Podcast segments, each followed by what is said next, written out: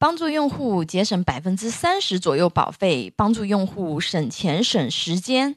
需要咨询保险的朋友，可以关注微信公众号“富贵成长记”咨询。我们今天的主题是未来利率趋势判断啊，投资什么比较靠谱啊？之前有听我这个音频分享的朋友，应该其实心里有一点点概念啊啊，未来利率下行是大概率发生的这个事件啊。为什么这么说呢？啊，以史为鉴，预见未来啊。我们先看看世界一些发达国家啊，以及中国历史的利率走势是怎么样子的。那我们看看这个德国啊，德国十年期国债已经跌破零了啊！大家可以看这个就是文稿的一个分享啊，显示的是一九六零年一月至二零一九年七月啊，六十年期间德国十年期国债利率的走势啊，由图可以看出来，九九年之前从来没有低于过百分之五啊。二零零二年之后，从未超过百分之五。德国十年期国债利率是高高低低，一路走滑滑梯啊，越来越低。纵观啊，发达国家市场的利率走势，近几十年啊，一直都是呈现下滑趋势的，已经进入了这个零利率啊，甚至是负利率时代啊。负利率就是你钱放在银行，银行还要向你收钱啊，是这样子的一个概念啊。文中的图片大家也可以看一下啊，是一些主要国家目前的一个利率的一个情况啊。然后也可以看一下，就是我们中国一年期的利率啊，从九六年的啊百分之十点九八进入到了现在啊，其实一九年。的一个一一年的利率是多少呢？百分之一点五啊。那这个是我们中国的一个情况。在二零一九年八月三十日，中国银保监委一百八十二号文表示，为了守住啊不发生系统性风险底线，规定将责任准备金评估利率上限由年负利率的百分之四点零二五。和预定的小者啊，调整为年复利百分之三点五和预定利率的小者啊，并在年初已经不再批复百分之四点零二五的年金保险产品。这是那个中国啊银行保险监督管理委员会发的一个文件啊。那这个通知国家释放的是什么信号呢？那我们来看一下这个历史啊。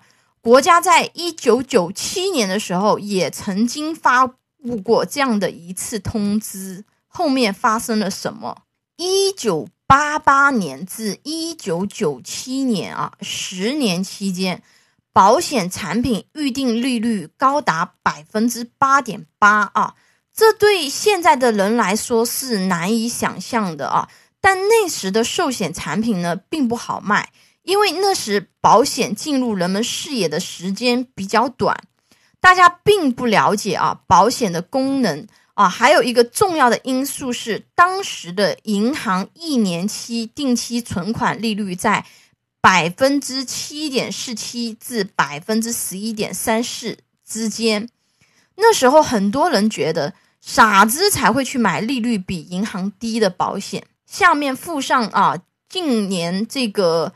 啊，利率发展与保险预定利率发展的趋势图啊，八五年的时候，二零零九年的时候啊，大家都可以看一下啊，对比一下啊。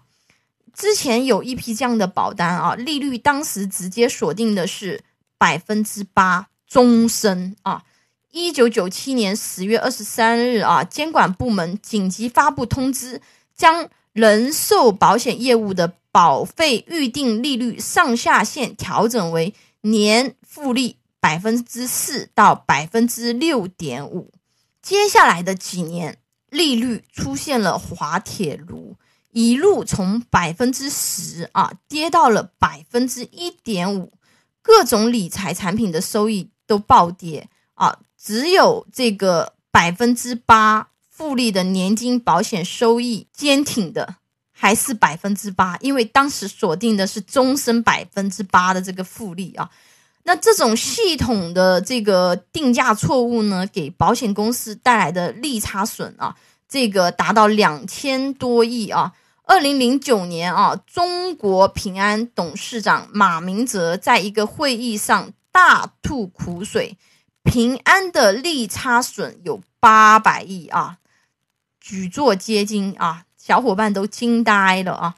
那当年有幸买到约定年利率为百分之八年金的朋友啊，应该已经躺在家里偷笑了啊，他当年的决策太正确了。基于啊以上的一些总结的话呢，我们中国未来利率趋势判断是怎么样？